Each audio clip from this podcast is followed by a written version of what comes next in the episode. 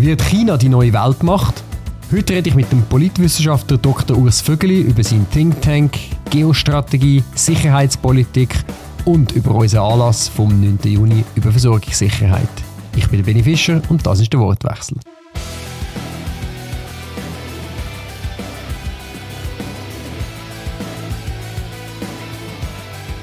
Liebe Zuhörerinnen und Zuhörer, Zuschauerinnen und Zuschauer, ganz herzlich willkommen zum heutigen Wortwechsel. Der Urs Vögeli ist bei mir. Ganz herzlich willkommen. Hallo. Schön, dass du heute äh, da bist, Herr Dr. Vögeli. Ich äh, gratuliere dir auch noch ganz herzlich zu dem Titel, den du ja offiziell darfst verwenden. Also deine Diss ist publiziert. Ist publiziert und ich habe alle Zettel bekommen, die man dafür braucht, dass man es eben dürfen brauchen als Titel. Weil das ist noch sehr wichtig, wie äh, gerade kürzlich eine Regierungsrätin ähm, festgestellt hat. Man hat zwar jetzt glaube im Nachhinein festgestellt, dass alles in Ordnung war ihr, aber der Shitstorm ist da trotzdem da gewesen. Ja, ich sage, als Politiker, Politikerin ist man natürlich noch ein bisschen exponiert, oder, was man da macht und was man nicht macht, welche Titel das man braucht und nicht braucht. Ja, dann gibt es halt Medienresonanz. Bei mir wäre es vielleicht jetzt nicht gerade irgendwie in den mhm. Medien gekommen. Sie hat ja auch einen News-Doktor gemacht, wie eben viele Politiker, haben News studiert. Ähm, die wenigsten Politiker haben Politikwissenschaft studiert. Warum werden eigentlich fast keine Politikwissenschaftler Politiker? Hm, gute Frage. Ich nehme an, es gibt noch Haufen andere Studiengänge, wo, wo man auch nicht findet in der Politik. Mhm.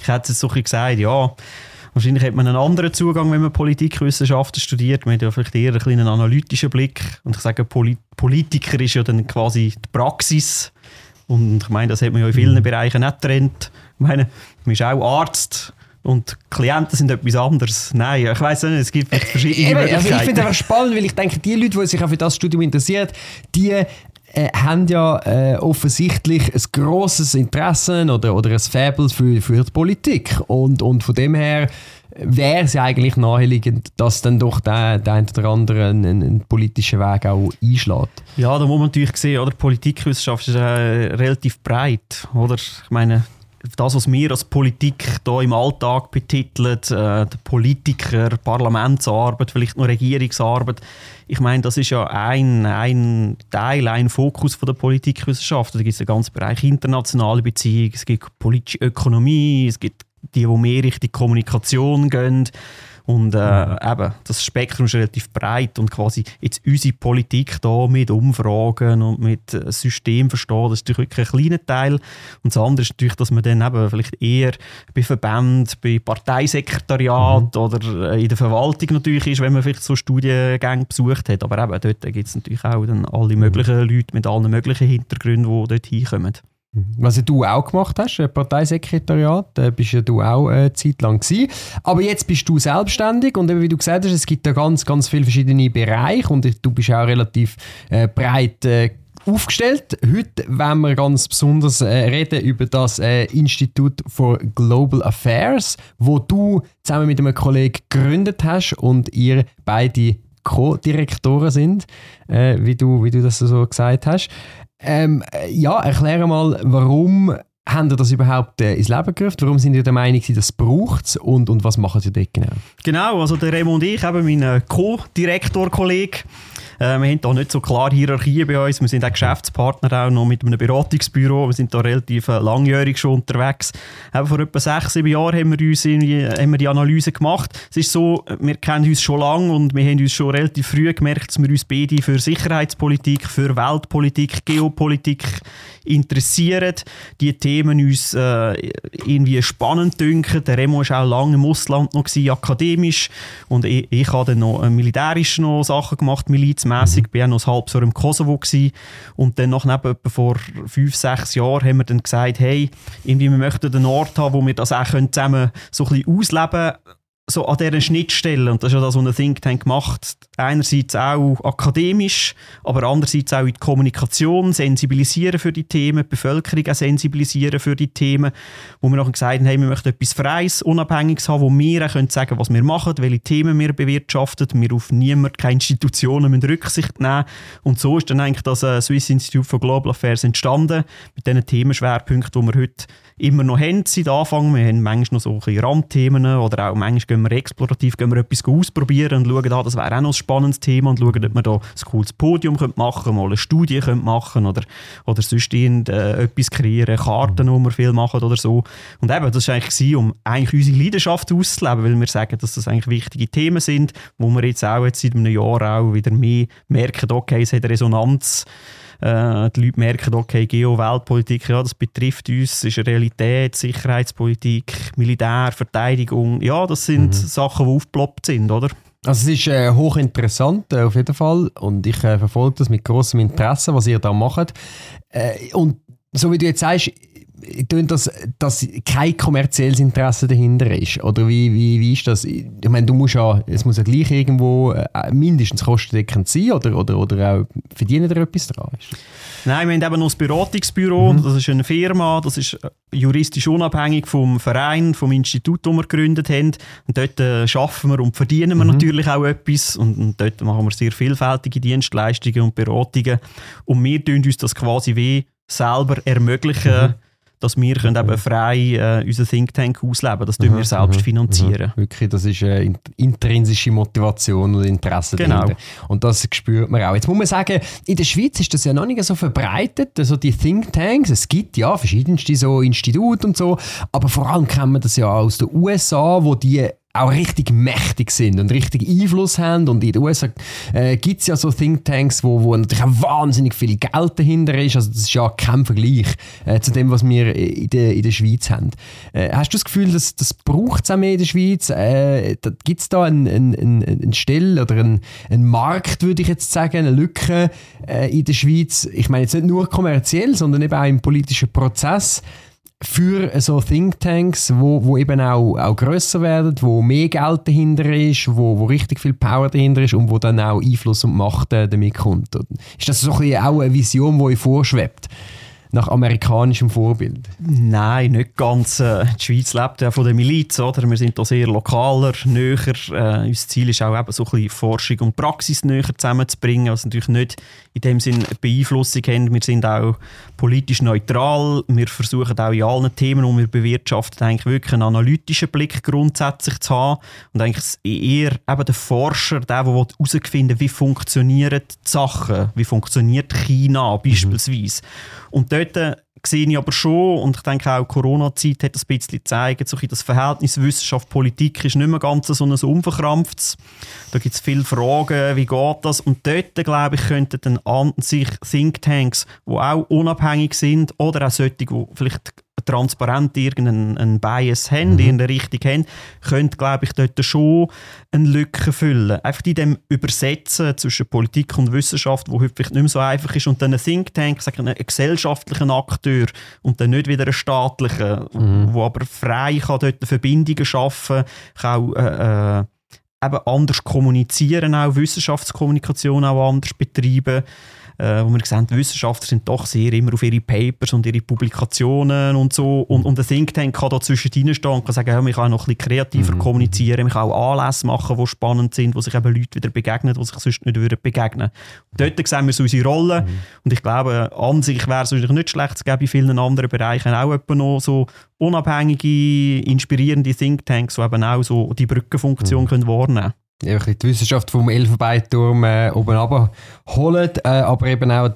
Politik näher an die Erkenntnis anführen, äh, und an die wissenschaftlichen Diskussionen. Du hast jetzt schön gesagt, äh, Brücken und Übersetzen und so. Aber ich meine, es, es ist ja schon auch die Ambition, auch, auch können irgendwo Einfluss nehmen und können es gestalten mit dem, was man macht. Also wenn man ja äh, sich ein Wissen erarbeitet und aus dem heraus auch gewisse äh, Erkenntnisse und Überzeugungen ableitet, ist es ja dann schon auch irgendwo die Ambition und der Anspruch, äh, dass das dann auch irgendwo Niederschlag findet und dass man auch den Diskurs kann beeinflussen Oder bist du da ganz äh, Ja, nein, ich, ich, sage Diskurs beeinflussen. Ich meine, wir, wir haben Freude, wenn, wenn man uns einlädt und sieht, ha, die machen etwas Cooles, die machen handfeste Produkte, die, die haben das Know-how sich eingearbeitet und das sagt, hey, auch Politiker oder in der Verwaltung oder so, sagen, hey, wir wollen auch wieder mehr verstehen, gewisse Themen, die wir vielleicht bis jetzt ein bisschen ausblendet haben oder einfach nicht Priorität haben, dass man dort dann quasi dazukommt und sagt, hey, ja, wir sind auch angewiesen, um so Stimmen zu haben wie euch. Ich meine, das ist schön. Mhm.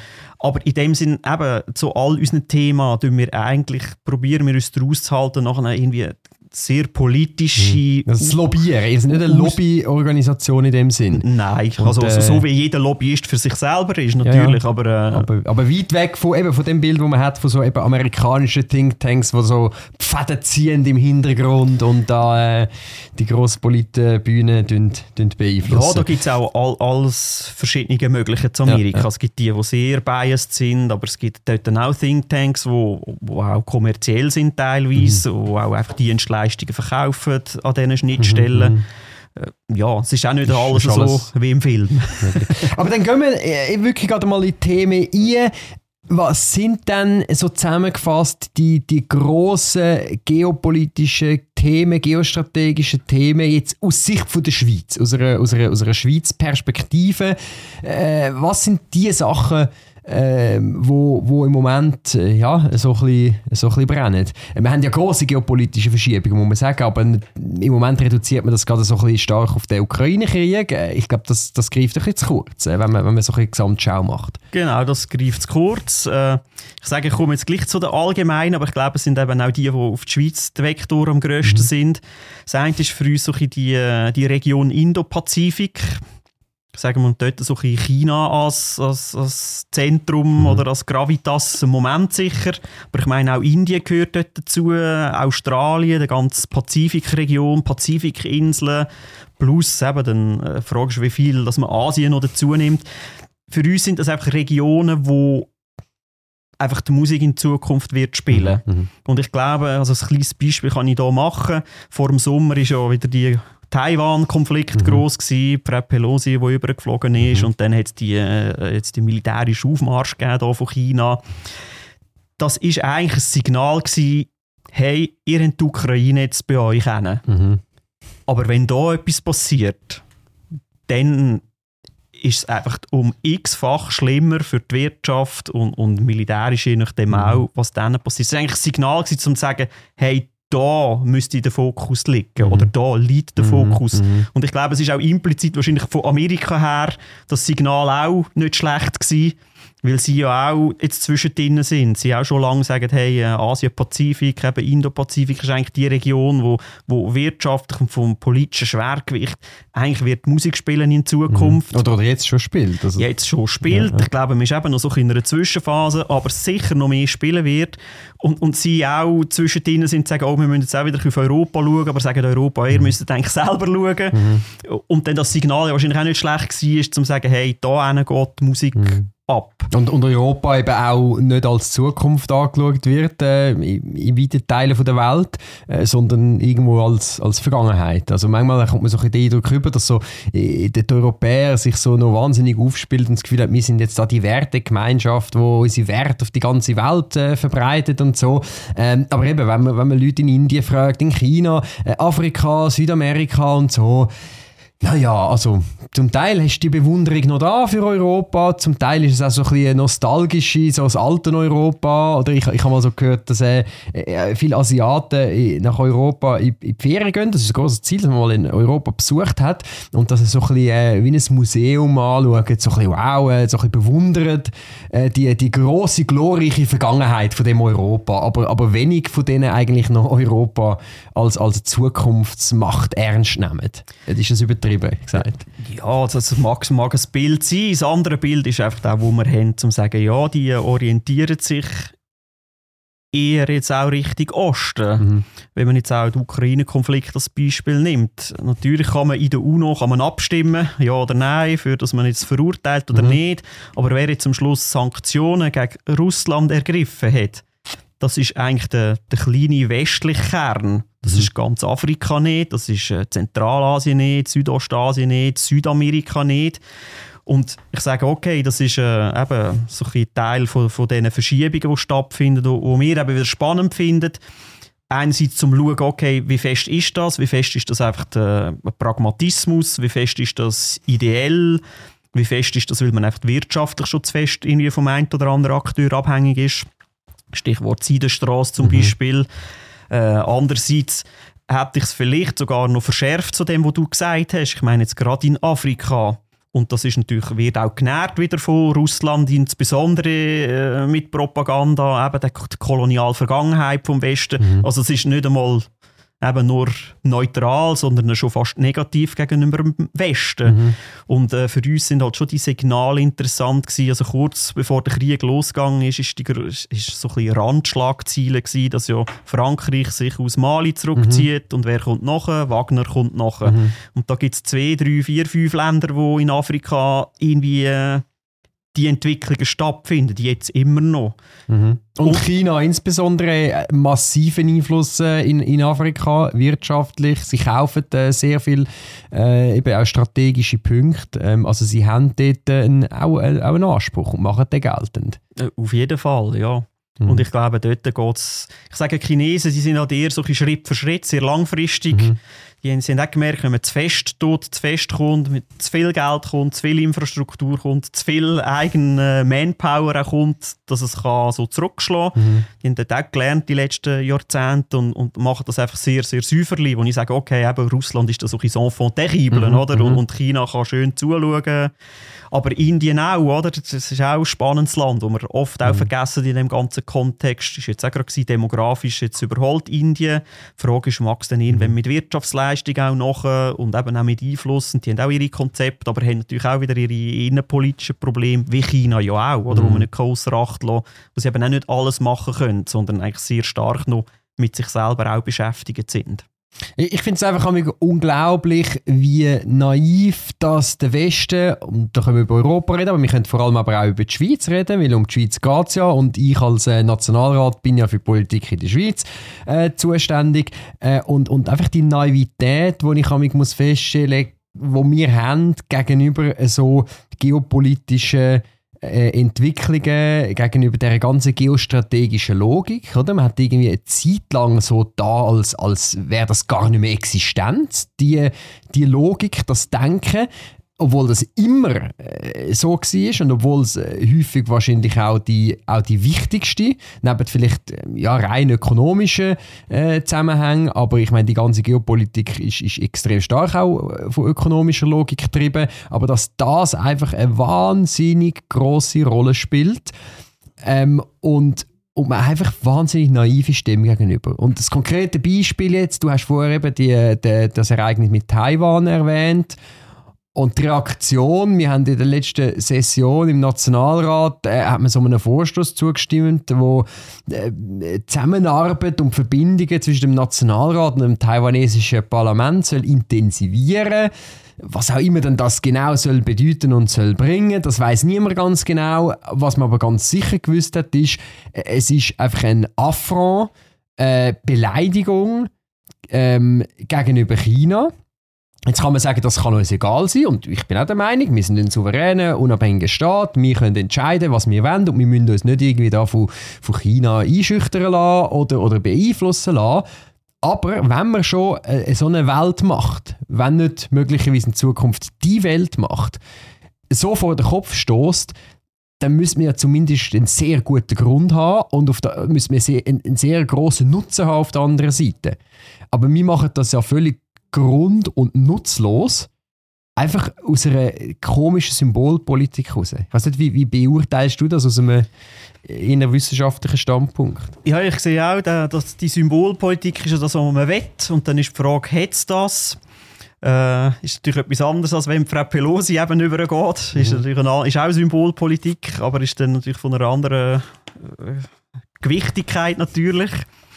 Äh, für mich hat es wie beide Aspekte. Eben einerseits sage ich, ja, soll doch das Schweizer Parlament das machen und, und, und quasi eben auch gelassen mit dieser Kritik aus China umgehen, weil sie müssen ja das, sie müssen jeden Schritt, der in die Richtung geht, äh, äh, müssen sie ja kommentieren oder müssen da dagegen mhm. haben, was auch wieder ja Symbolpolitik ist. Äh, auf der anderen Seite sage ich eben, was ist denn Gravitas, was ist Sinn, was ist vielleicht die Gesamtstrategie. Aber ich sage, das ist in der Schweiz, du hast es vorhin gesagt, wir sind von diesen geopolitischen Entwicklungen äh, das, das geht uns immer ein bisschen, ein bisschen flöten. Mhm. Aber es ist auch ein bisschen systembedingt. Oder? Wir sind halt nicht die Grand Nation. Und wir mhm. sind, haben das Selbstverständnis so von dieser kleinen Schweiz. Und wir müssen schauen, dass es pragmatisch gut geht, weltweit vernetzt, mit Europa gut vernetzt und so.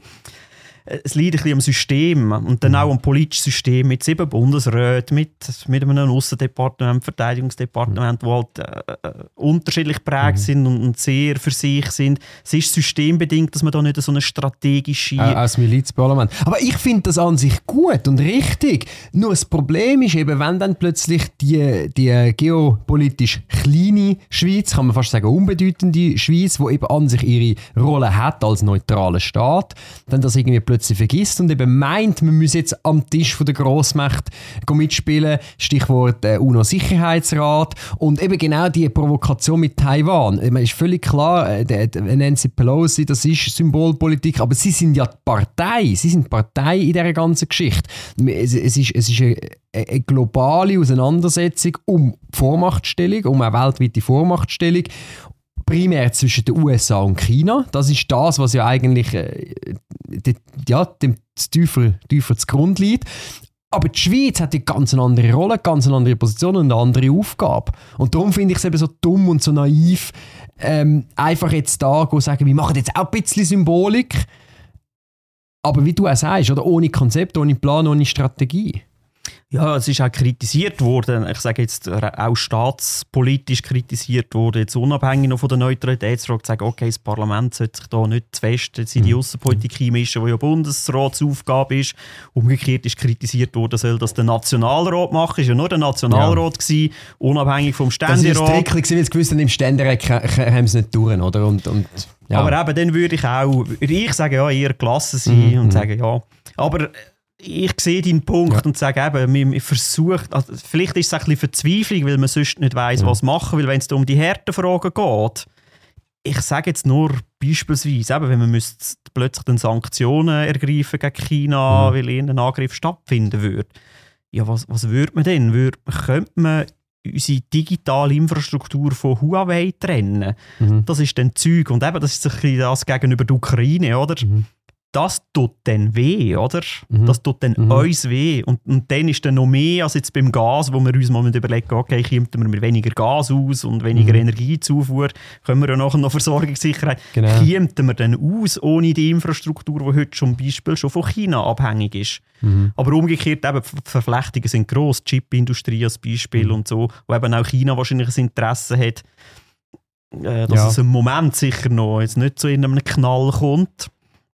Ausschließen ist es nicht, aber äh, trotzdem. Mhm. Aber ich finde eben genau ganz wichtig, dass man, dass man eben gerade als, als kleine neutraler Staat, wo aber einen höheren Wohlstand hat, auch weg der ganzen globalen Vernetzung, äh, sich all diesen Sachen wirklich bewusst ist. Äh, ich habe jetzt eben das Beispiel Taiwan äh, gebracht. Ich meine, es gibt auch die anderen Beispiele, was die ganze Waffenlieferung in die Ukraine betrifft, wo ja auch eine sehr symbolische Debatte stattfindet. Es, es, es sind immer die symbolischen Argumente, ja, wir müssen doch Zeichen der Solidarität und so. Äh, man redet nie über Kampfkraft.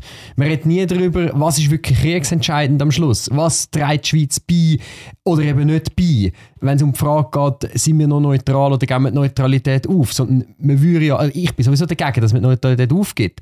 Aber ich sage, die, die wollen die Neutralität aufgeben, also wir können darüber diskutieren, ähm, wenn sie sagen, das ist dann kriegsentscheidend. Oder? Und, oder wenn die Schweiz neutral bleibt, dann ist es dann kriegsentscheidend für die andere Partei. So, dann hätten wir eine ganz andere Diskussion. Aber dass man bereit ist, das irgendwie alles aufzugeben, für ein bisschen Symbolik, für halt auch ein bisschen solidarisch zu sein und in dieser Weltgemeinschaft in gut dazustehen, vor wem, vor wem auch immer, eben, vor, vor den Afrikanern, den Amerikanern und den Asiaten stehen wir nämlich nicht gut da mit dem. Die, oder wenn man immer so schreibt, die Schweizer Neutralität gerade unter Druck, äh, man meint immer die EU und, und, und USA, aber der Großteil der Welt schätzt noch immer wahnsinnig äh, eine neutrale Schweiz, wenn sie dann auch glaubwürdig neutral ist.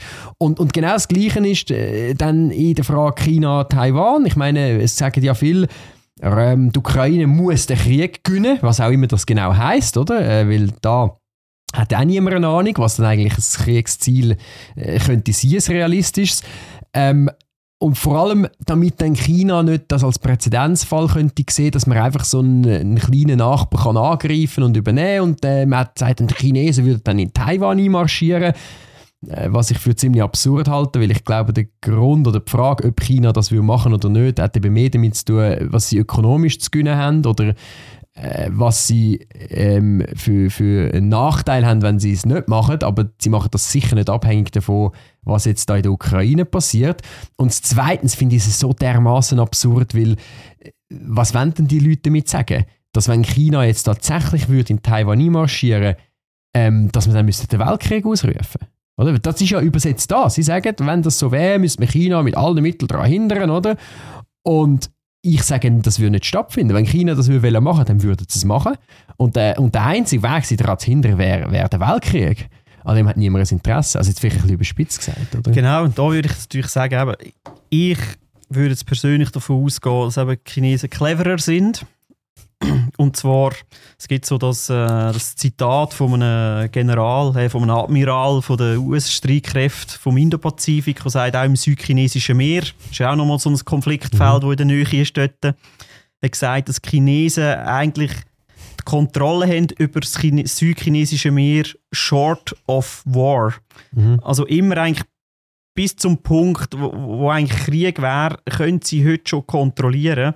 Und ich glaube, da sind sie eben eben cleverer und werden, denke ich, und das ist meine Befürchtung gleichzeitig auch, sagen, das ohne Schuss probieren mhm. oder ohne, dass ein Krieg vonstatten gerissen wird. Ich meine, es gibt jetzt auch schon die Szenarien. Eine Blockade wäre ja eine Option. Zum Beispiel schafft man Taiwan wirklich eine Blockade zu errichten, dann müsste wie die andere Seite den Krieg anfangen wenn mhm. sie eine Blockade durchbrechen, hat man plötzlich so Spiele und in so Themen, und das sind wir jetzt bei Themen, die uns beim Think Tank sehr wundern, ist, wie funktioniert, wie denken äh, wie denkt das China in diesen strategischen Dimensionen? Und ich meine, es ist klar, man hat schon früher geredet von diesen Strategien, aber es scheint wirklich kulturell so zu sein. Und auch wenn man Xi Jinping beobachtet und wie das, wie das Parteisystem funktioniert, die funktionieren viel mehr in dem Spielerischen, so, so salopp das tönt, mhm.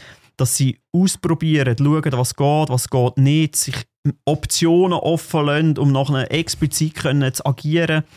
Das war einerseits faszinierend, gewesen, wie mhm. sie das schaffen, mhm. wie sie es geschafft haben, so weit zu kommen, wie sie heute schon sind. Und man auch dort muss sagen, sie sind nicht überall so weit, wie man das Gefühl hat, dass sie sind.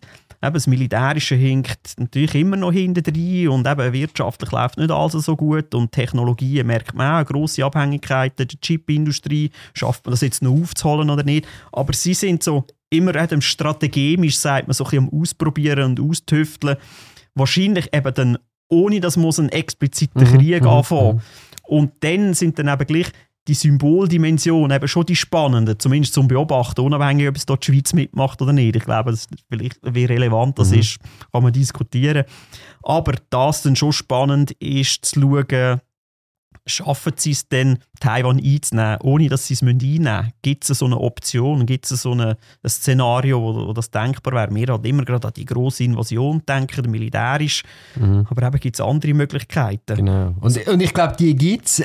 Und das ist so. Also, ähm, ich beurteile das auch so, dass eben China auch einen wahnsinnigen Pragmatismus an den Tag legt, irgendwie im, im, im Handeln. Und das sieht man auch in der, in der Wirtschaftspolitik. Oder? Man, hat, äh, man hat den Kommunismus äh, nach, nach Mao gehabt, ähm, sehr äh, extrem. Und dann so die, die, die Öffnung mit Deng Xiaoping, wo man gesagt hat, man macht so die Quadratur des Kreises. Also wir machen jetzt wie äh, eine freie Marktwirtschaft innerhalb von einem kommunistischen System. Und es ist halt so weit äh, frei, wie das die kommunistische Partei will. Aber die kommunistische Partei steuert und lenkt auch der freie Markt auf eine Art. Und es ist wirklich faszinierend zuzuschauen, wie das, wie das eben funktioniert, weil ich weiß, dass Kommunismus, der funktioniert nicht, überhaupt nicht wirtschaftlich, äh, keine Chance. Die Planwirtschaft ist zum Scheitern verurteilt.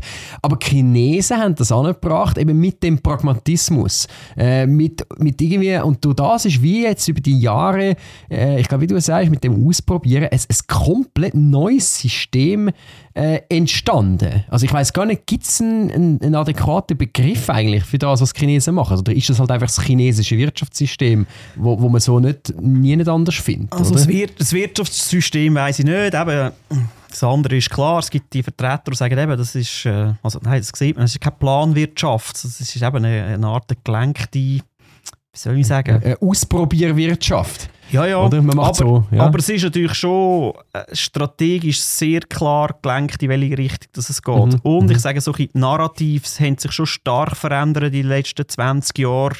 eben mehr hin zu Security, Sicherheit, nationale Sicherheit, PLA, also People Liberations Army, die Streitkräfte von China, die sich reformiert haben und äh, schon sich bereit machen, weltweit können informationsgetriebene Kriege zu führen und zu gewinnen. Mhm.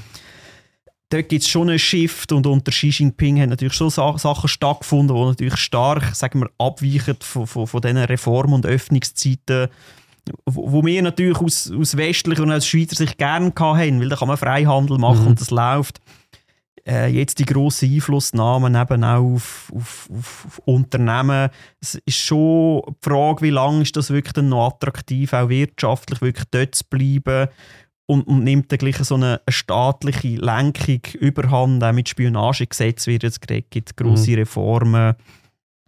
Ich glaube, das, äh, mhm. das müssen wir sicher noch offen lassen, was sie jetzt sicher probieren. Aber eben, ich sage, das probieren noch alle, mehr eigene Versorgungssicherheit eben in kritischen Technologien mhm. können zu gewährleisten, eben die Chipindustrie zurückzuholen. Und dort haben sie oft immer halt die grossen Kellen, oder? Sie können irgendwie ein paar Unternehmen ausprobieren und die, die erfolgreich sind, denen kann man dann nachher eine Förderung geben und die werden dann so Weltspitzen, wie Huawei mhm. heute. Und dort ist dann die grosse Frage, eben, wo sind wir denn heute noch abhängig? Und wahrscheinlich in grossen mhm. Bereichen und grossen Bereichen, die uns wichtig sind, eben im ganzen Energiebereich. Also eben, ich möchte sehr gerne gerade jetzt über die Versorgungssicherheit äh, noch reden.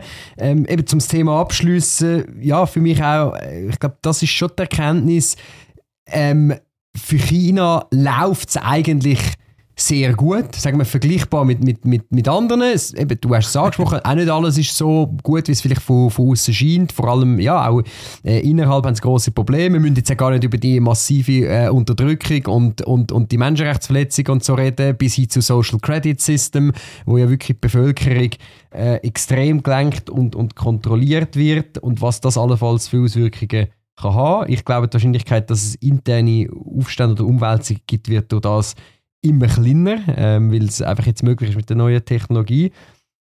Aber wir müssen jetzt über die Versorgungssicherheit, über genau die Themen reden, die dann eben nicht direkt kriegsrelevant sind oder die eben unterhalb von der Kriegsschwelle sind, aber wo wir uns doch auch schon in eine recht grosse Abhängigkeit äh, begeben haben. Rund 90% der Verarbeitung von seltenen Erden ähm, passiert in China. Seltene Erde, wo wir ähm, massiv darauf angewiesen sind, die verschiedenen äh, Geräte, die ganze Technologisierung, Digitalisierung, vor allem aber auch die Energiewende. Wir wollen nachhaltig werden, man will CO2-neutral werden, äh, die ganze Solarindustrie, all die Technologien basieren auf Rohstoffen, wo China zum großen Teil kontrolliert, wo zu einem anderen Teil aus der südlichen Länder kommen, wo zum Teil ja, sehr äh, prekäre Bedingungen herrschen, haben wir uns da in eine Abhängigkeit äh, begeben, wo, wo äh, eine Gefahr ist und ein Risiko ist? Äh, ich denke schon, so, eben, dass wir nicht mehr, nicht mehr unabhängig können reagieren können, je nachdem. Weil äh, du hast es gesagt, eben, es geht nicht nur um die seltenen Erden, es geht wirklich um die ganzen Technologien, die dahinter stecken eigentlich fast alle von erneu äh, neuen erneuerbaren Energien, die Technologien werden sehr stark wirtschaftlich dominiert durch China. Bis zu eben auch äh, äh, im Windkraftwerk äh, Geschichten, grosse Industriegeschichten, Solar hast du genannt. Mhm. Und das andere ist einfach wirklich die Elektrifizierung, Batterietechnologien etc. Und dort sind sie halt wirklich jetzt schon ziemlich vorne mit dabei. Und ich glaube, das ist immer so ein bisschen, sie schaffen dort einen Vorsprung, wo wir ihn noch nicht als wichtig erachten. Und wenn wir dann hinten nachkommen oder die Zeit fortgeschritten ist, ist man jemand, wo man nicht sein will. Und eben, da hat jetzt auch die EU und der Westen ist von mir aus eben nur am Reagieren in all diesen Themen. Sagen, oh, jetzt müssen wir etwas machen, wir müssen das können selber gewährleisten. Excuse. Mhm. Und dort stehen wir uns dann manchmal eben ein bisschen selber im Weg. Eben jetzt hier die Rohstoffe, die man gefunden hat, in den Nordländern oben ist dann schon wieder die Frage, ja, kann man jetzt das abbauen? Ist das nicht bei uns umweltschädlich? Dann muss man sagen, ja, das muss man sicher anschauen. Mhm. Aber am Schluss, wenn man es nicht macht und dann von irgendwo muss haben, ist ja auch nicht gut. Mhm. Und dort so die Güterabwägungen machen, die Risikoabwägungen machen, das fehlt mir dann ein bisschen. Man merkt immer, relativ im Moment immer einen Schritt hinterher, oh, es kommt etwas, aber ist eigentlich wie nicht vorbereitet. Für die Schweiz denke ich jetzt mal, äh, glaube seltene Erde, oder die tun wir in der Regel nicht selber verarbeiten.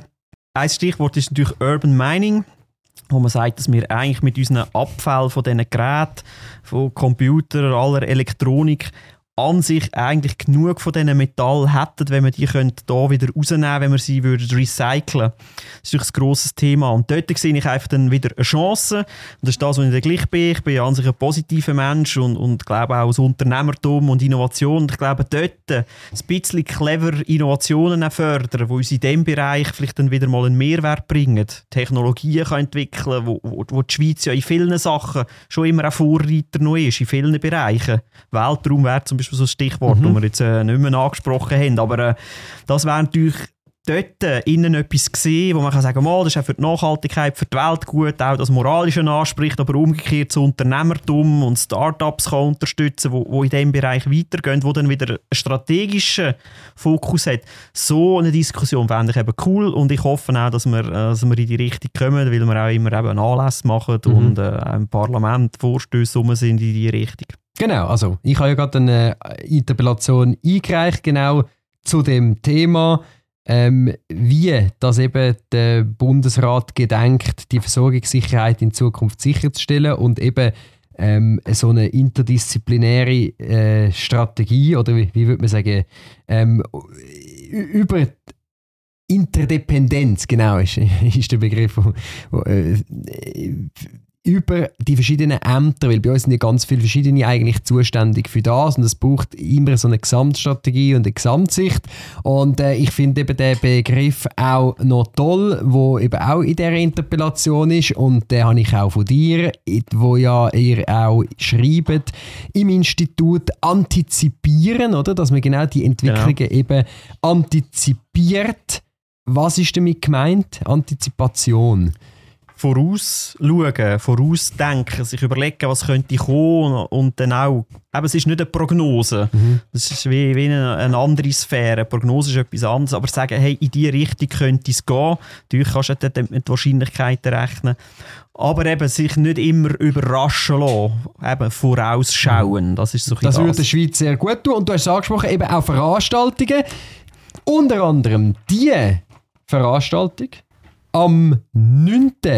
Juni, am Abend, 9. Juni, ist ein Freitagabend, in der Stadt Zürich, organisiert vom Swiss Institute for Global Affairs. Unter anderem darf ich dort zu Gast sein, zusammen mit hochkarätigen Experten, eben genau äh, zu dem Thema Versorgungssicherheit von der Zukunft im Zusammenhang mit der Geopolitik. Dort werden wir genau diese Themen noch vertiefen. Du machst das Input-Referat und das wird ganz sicher ein hochinteressanter Anlass, einen guten Abend. Wir können sicher auch zusammen dann nachher noch ein Bier trinken. Auf jeden Fall. Ich würde alle Zuhörerinnen und Zuhörer aufrufen, am 9. Juni kommt auf Zürich, im Hirschengraben. Ihr findet auf meiner Homepage äh, auch noch den Flyer mit allen Angaben. Ähm, genau, was dürfen die Leute erwarten an dem Anlass?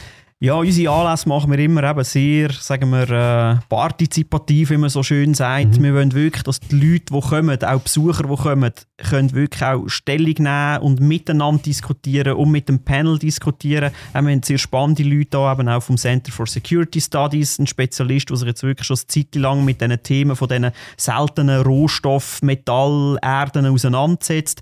Und dann auch jemand aus der Praxis von einer Stiftung, die eben auch auf der wirtschaftlichen Seite sich damit auseinandersetzt, was, was läuft in dem Bereich, sehr in Zukunft schauend auch. Und dann natürlich cool, dass, dass du da bist als Nationalrat, als Politiker, um auch können das Gespür von dort zu haben, die Stimme von dort zu haben und dann noch das Bundesamt für wirtschaftliche Landesversorgung, wo ich sage jetzt in dem Bereich noch nicht zuständig ist. Die haben jetzt vor allem mhm. mit Gas und Öl und so mhm. Themen zu tun und sonst natürlich mit Nahrung ist natürlich eher ein grosses Thema auch. Aber eben dort dann auch den Diskurs führen und sagen, hey, gibt es dort Orte, wo man eben auch ein bisschen in die Zukunft schaut, eben, dass man nicht immer wieder überrascht ist, wie man letztes Jahr jetzt beim Gas überrascht war. Mhm. Weil das dürfte an sich wie nicht mehr passieren, wenn man dann eben richtig antizipiert. Mhm. Und eben richtig antizipieren würde dann eben auch bedeuten, dass das Bundesamt für wirtschaftliche Landesversorgung eben also einen gesamtheitlichen Blick hat und eben auch sieht, was sind andere strategische Ressourcen und da würden dann eben in Zukunft eben die Metall- und seltene Erden zum Beispiel dazugehören. Selbstverständlich auch Thematik Wasser, wo wir jetzt noch nicht darauf eingegangen sind. Genau. Ähm, ja, haben wir dann vielleicht die Gelegenheit, am Podium. Wir können nicht alles vorwegnehmen. Ich würde an dieser Stelle einfach nur mal allen sagen, ihr seid herzlich eingeladen. Kommt am 9. Juni an die Veranstaltung Geopolitik, Versorgungssicherheit der Zukunft. Das würde mich sehr freuen, euch dort zu begrüßen. Ähm, wir werden aber auch dort nicht über den Weltraum reden. Darum, nur weil du es vorher noch schon kurz angetönt hast, äh, vielleicht gleich noch äh, zwei, drei Sätze zum Weltraum. Äh, das ist ja eigentlich völlig irrelevant in der Schweiz, oder? Könnte man sagen, gell? Schweiz ist doch, äh, hat doch mit Weltraum nichts zu tun. Ähm, Auf keinen Fall. Ist nicht so, hä? Die Schweiz ist eine Weltraumnation, das vergessen wir manchmal. Wir haben jetzt wieder einen Astronaut, oder, mhm. der dann mhm. wieder wird in den Weltraum fliegen genau. Nein, aber auf der ganzen äh, Industrieseite haben wir mhm. natürlich Global Players. Wir haben eine Start-up-Szene, eine kleine, aber äh, eine feine in der Schweiz, was man mit dem auseinandersetzt und einen ganz grossen Forschungs Forschungszweige, wo eigentlich im Weltraum so Spitzenpositionen wahrnimmt. Einfach ein kleines Beispiel. In Hergiswil am Vierwaldstätter See gibt es ein Space Center, mhm. wo sie alle biologischen und medizinischen Experimente auf der internationalen Raumstation tätig werden, werden dort vorbereitet und auch von dort aus gesteuert. Die haben dort so ein Kommandozentrum, wo man immer äh, Bilder hat, was die Astronauten oben so machen. Mhm. Das weiß man gar nicht, es sind einfach Haufen so kleine Perlen. Und umgekehrt, im Alltag vergessen wir es auch. Ich zeige nochmal das Gerät. Mhm wie viel von dem vom Weltraum abhängig ist, wenn wir da mit Navi rumfahren, mhm. äh, aber auch in der Kommunikation, Ukraine-Krieg, Starlink von Elon mhm. Musk. Es wird einfach auch jetzt immer mehr wirklich ein, ein politisches, mhm. geopolitisches Thema, weil das eine Sphäre ist, wo insbesondere China und USA natürlich schon lange, die sind dort immer noch führend, mhm. aber auch Russland ist eine grosse mhm. Weltraumnation. Wir haben die ESA, die Inder, auch immer mehr kleinere Staaten aus dem arabischen Raum, Israel haben hier ihre Programme und stoßen hier mhm. vor, auch um Technologien weiterzubringen, die uns hier im Alltag auch wieder werden beeinflussen, prägen hoffentlich auch Sachen erleichtern, mhm. oder? Und jetzt eben auch die Privaten. Das ist ja auch ein ganz neues Phänomen, dass es plötzlich äh, private, äh, private äh, Weltraummissionen gibt. Das genau. hätte man sich auch vor ein paar Jahrzehnten auch überhaupt noch nicht vorstellen können. Da hat man das Gefühl, es ist völlig klar, dass das muss Sache von Staaten sein Tourismus ist ein ja. Thema, obwohl wir auch dort würden sagen, ich meine, Elon Musk, das nehmen wir als privat und unternehmerisch mhm. wahr, aber ich meine, der lebt von Staatsaufträgen. Mhm. Der lebt Satelliten. Genau, aber man muss aber sagen, der Staat wäre nicht so weit gekommen ohne ihn. Also, es ist ziemlich stehen geblieben. NASA hat nicht mehr viel fertig gebracht. Man hat es auch äh, ja, sehr stark eingeschränkt und, und es hat jetzt schon wieder so neue Möglichkeiten, neue Dimensionen eröffnet. Auf jeden Fall. Und eben auch der Wettbewerb zwischen verschiedenen. Es hat ja verschiedene, die das probiert haben oder auch dran sind. Mhm. Und Elon Musk ist einfach der, der vorausfliegt, genau. weil er halt auch grosse, grosse auch Visionen Erfolg, hat. Es gibt, äh, es gibt andere. Aber ich finde es einfach wirklich schön, wenn du sagst, Weltraumnation Schweiz. Das Natürlich. tut auch unserer Schweizer Seele ein bisschen gut. Ähm, ich meine, wir sind ein grosses Land in vielen Bereichen und vor allem, wenn es ums Wissen und um die Innovation geht. Äh, die ETH natürlich muss man auch äh, noch erwähnen, genau. was Technologie betrifft. Ähm, wahnsinnig faszinierend. Es gibt jetzt dann auch ein neues Globi-Buch äh, über, über den Weltraum. Ich äh, meinte zusammen auch ähm, mit der ETH oder mit der Uni. Müssen wir nochmal schnell nach nachlesen. Ähm, sind auf jeden Fall zu Besuch äh, an der Fantasy Basel diese Woche, wo ich dann noch wieder besuchen mit meiner Familie, weil mein Sohn ist ein großer Globi-Fan. Es ist hochinteressant mit dir, äh, Urs. Die Zeit äh, vergeht wie Danke, im Fluge. Wir wollen äh, zum Schluss kommen. Wir haben aber noch einen ganz kleinen Teil. Wir wollen zum ersten Mal ausprobieren. Fragen, Q&A haben wir euch ja gefragt, ob es irgendwelche Fragen gibt ähm, an mich oder an meinen Gast. Und ich habe die Fragen auch noch nie gesehen und äh, lese jetzt die einfach mal vor, ganz äh, spontan. Und zwar äh, haben die Leute natürlich nicht gewusst, über welches Thema wir heute reden. Also sie fragen dich einmal ganz äh, einfach als Politwissenschaftler. So, ganz komplett anderes Thema. Frage an einen Politwissenschaftler. Wie stehst du zu einer Stimmpflicht, wie man das in Schaffhausen zum Beispiel kennt? Wir wissen ja, die Stimmbeteiligung äh, ist, äh, ja, lässt wünschen übrig und da gibt es doch immer wieder die Stimmen, die sagen, hey, warum macht man nicht eine Stimmpflicht? Es wäre ein Element, das man könnte ausprobieren könnte. Auf der anderen Seite ist ja dann wieder der Freiheitsgedanke. Auf der anderen Seite, man sagt, okay, es gibt auch das Recht, eigentlich nicht müssen stimmen weil man ordnet sich, man gibt ja mit dem auch eine Stimme ab. Man sagt einfach, man gibt die Stimme denen, die gehen stimmen, was ja auch eine Option kann sein Dort gibt es, ich weiss ich, den aktuellen Stand der Forschung nicht, äh, wie der Effekt ist, ob die Leute wirklich mehr gehen stimmen oder nicht. Wenn man, äh, und wir haben jetzt auch nur einen Fall, oder? da müsste man auch vergleichen, ist das, weil es eine lange Tradition hat, dort, dass es eine Stimmpflicht hat. Wenn man jetzt die Stimmpflicht abschaffen würde, vielleicht genau gleich viel mehr Leute mhm. stimmen kann ich jetzt schwierig beurteilen, jetzt so ein bisschen rein politologisch, äh, weil ich dort im Moment nicht den Überblick mhm. habe. Ich sage, es ist eine Option, die man sich überlegen kann. Auf der anderen Seite gibt es eben dann den Freiheitsgedanken noch. Ja, und eben, wahrscheinlich müssen wir, wenn wir dann eine Stimmpflicht wirklich durchsetzen auch die Bussen müssen wir dann wahnsinnig erhöhen, also dass es ja wirklich eine Pflicht ist. Äh, zum, zu, oder wenn man das wirklich würde wählen. Ich sage jetzt nicht, dass ich das will. Aber das ist ja Schaffhausen, glaube ich, so viel ich weiß, eben auch nicht. Eben, es ist symbolisch mehr. Symbolisch oder dass du sagst, ja, du musst jetzt gehen ah, und du zahlst, glaube ich, ein bisschen etwas. Äh, ich sage, es wäre eine andere Diskussion, wenn man dann plötzlich würde sagen, du zahlst ein paar hundert Franken Bussen, so richtig, dass es weh tut. Ähm, naja, aber ich glaube auch, persönliche Freiheit ist wichtig und Demokratie ist doch irgendwo durch eine Freiheit, nicht teilzunehmen. Das gehört doch irgendwo auch dazu. An sich schon, ja. Äh, etwas Zweites, was äh, die Leute sehr interessiert, das sind zwei Fragen dazu, ist das Thema Identitätspolitik. Wir haben jetzt die ganze Zeit über Geostrategie geredet, geostrategische Fragen, Sicherheitspolitik, wo, wo sicher auch im Kopf der Leute wieder wichtiger wird. Aber manchmal hat man das Gefühl, so die heutigen Diskussionen, die laufen alle auf so einer identitätspolitischen äh, Linie. Und eben die, die, die ganzen Fragen, auch, auch jetzt die Vogue-Diskussion, Feminismus-Diskussion, äh, biologistisches Denken und die Fragen, die besonders emotional äh, diskutiert werden. Ähm, ich weiß nicht, äh, ob dir das einfach ein müdes Lächeln abbringt äh, angesichts von der grossen geopolitischen Themen. Ähm, aber gerade wenn wir jetzt dann wieder auf den kommenden amerikanischen Wahlkampf schauen, wird Identitätspolitik wieder das, das Thema sein? Ja, ja, ich würde dir da recht geben und sagen, ja, es ist nicht ein Thema, wo ich jetzt eben wahnsinnig drin bin oder wo mich, äh, also auch emotional mhm. persönlich nicht wahnsinnig interessiert, aber eben persönlich würde ich dann auch sagen, ja, aber man hat es in der Schweiz ein bisschen gesehen, jetzt wo die Rasta-Diskussion mhm. war beispielsweise, ich glaube in der Schweiz hat das nicht so viel Nährboden grundsätzlich, wenn man dann eben in die Bevölkerung geht und schauen, wer interessiert das wirklich. Es gibt kurze Schlagzeilen, nachher verschwindet das wieder und die Leute finden es eigentlich komisch. Habe ich eher mhm. den Eindruck, mhm. Was für mich wie ein gutes Zeichen ist, um eben zu sagen, okay, eben, wir haben äh, andere Probleme. Ich meine, eben, wir können auch innenpolitisch denken wir andere Probleme. Altersvorsorge als, als Beispiel. Mhm. Wir sagen, okay, das interessiert die Leute, Krankenkassen, die die wirklich betrifft, wo ins Portemonnaie geht.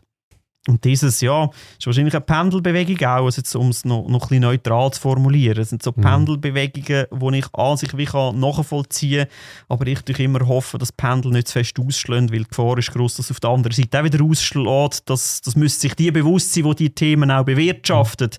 Wenn man Pendelbewegungen bewirtschaftet, das kann auch in die andere Richtung wieder schwingen. Und ob dann mhm. das Ziel ist, und ich denke, Amerika ist ja gerade das Beispiel, das sagt, wo man dann wirklich die Polarisierung, wo man dann wirklich Trennungen hat, wo, wo, wo eben im Job und in der Familie man, man wirklich zerstritten ist und nicht miteinander redet, ganze Regionen einfach so ein die Trennungen, das, mhm. das finde ich einfach schwierig. Und die entstehen halt auch so, aber werden auch von allen Seiten wieder ein bisschen bewirtschaftet. Mhm. Eben, man will nicht einfach nur einer Seite quasi. Äh, aber man sagen, könnte auch ein bisschen zynisch wieder sagen, was, was heisst denn das, wenn du auf der einen Seite China hast, wo offensichtlich die Diskussionen alle nicht stattfinden, weil sie einfach auch nicht zugelassen sind. Oder? Ich meine, also ich könnte mir nicht vorstellen, dass in China äh, plötzlich Diskussionen um, um, um äh, Gender-Identität und so weiter äh, groß werden.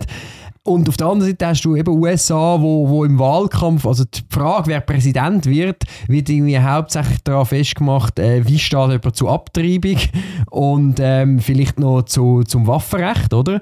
Ähm, also, ja, das spricht eigentlich nicht gerade für den Westen. Ja, es gibt schon die, die sagen, ja, Amerika ist an sich im Moment eine dysfunktionale Demokratie auf eine Art. Ich sage, okay, Amerika hat halt auch schon extrem viel erlebt. Ich meine, eben, die haben schon ganz, ganze Unruhe erlebt, die, äh, in, in demokratischer Zeit, natürlich mhm. der Bürgerkrieg vorher mhm. noch, aber auch mit, mit äh, Arbeitgeber, Arbeitnehmer haben die schon gewalttätige, gewalttätigere politische Debatten mhm. erlebt. Von dem her habe ich immer noch die Hoffnung, dass das System das aushaltet. Aber halt einfach im Moment ist es wie, und für uns Schweizer, die so Konsens und viel Parteiensystem gewöhnt ist, wir können das wie nicht so nachvollziehen, dass dort der, der Pressure, der Druck so groß ist und die Polarisierung, mhm. ja, es gibt ja in der Politikwissenschaft den Begriff von Clash of Civilization. Samuel Huntington, so ein bisschen im Gegensatz zu Francis Fukuyama, der gesagt hat, Ende der Geschichte, also alles werden jetzt liberale äh, Demokratien, äh, liberale Marktwirtschaft, Demokratie setzt sich durch und dann sind eigentlich, äh, ja, ist die Welt gezeichnet und so ist es dann. Äh, Im Moment sieht es aber eher wieder eben nach einem, nach einem anderen aus und so kann man eigentlich die beiden Themen ja noch ein bisschen zusammenbringen. Oder? Die ganze Identitätspolitik, wer sind wir eigentlich und eben auch das Geostrategische. Äh, wenn man jetzt über China denkt, äh, bekommt man so ein den Eindruck, dass es dort gar keine Rolle spielt, dass die wirklich so pragmatisch, ökonomisch, einfach so langsam ihre Vormachtstellung erarbeitet. Aber es ist am Schluss ja schon ein Clash of Civilization, mit dem wir es zu tun haben. Ja, also ich würde es nicht das Stichwort Identitätspolitik auf die Vogue-Diskussion nehmen, aber am Schluss hat es schon mit Identität auch zu tun. Wer sind wir? Was wollen wir? Was für Visionen haben wir? Und dort, glaube ich, gäbe es einen Schlüssel, um wieder vorwärts zu kommen, wenn wir so ein auf die strategische Ebene gehen. Weil wenn wir sehen, wie Chinesen funktionieren, eben, das wirkt alles sehr pragmatisch, aber die haben langfristige, lange Visionen, wo, wo auch die Leute daran glauben und das mitnehmen und das immer wieder wiederholt wird. Die haben ja 100 Jahre Ziel, das mhm. sie bis 49 wollen erreichen und ich glaube, dort äh, einen westlichen Weg finden, wieder mehr visionär zu sein, ich sage jetzt auch unternehmerisch zu sein und vorauszugehen, Schritte zu machen, aber das immer auch strategisch mitdenken. Dort sehe ich einen Schlüssel oder eine Hoffnung, dass es doch möglich wäre. Mhm. Aber eben, wenn wir natürlich mit anderen beschäftigt sind und uns selber im Weg stehen, ja, dann haben wir ein Problem. Sehr gutes Schlusswort. Ich danke dir ganz herzlich für das spannende Gespräch. Ich äh, würde alle nur mal dazu aufrufen, kommen am 9. Juni auf Zürich an Hirschengraben für das spannende Podium und äh, man kann sich dort dann auch noch austauschen. Wir können sicher dann auch zusammen noch ein Bier trinken. Ich freue mich, euch alle am 9. Juni in Zürich dafür begrüßen, zusammen mit dem Herrn Dr. Urs Vögeli. Danke. Und nochmal danke, bist du da gewesen. Und ganz herzlichen Dank allen, die dabei sind, zugelassen und zugeschaut haben. Und ich hoffe, ihr schaltet auch das nächste Mal wieder rein.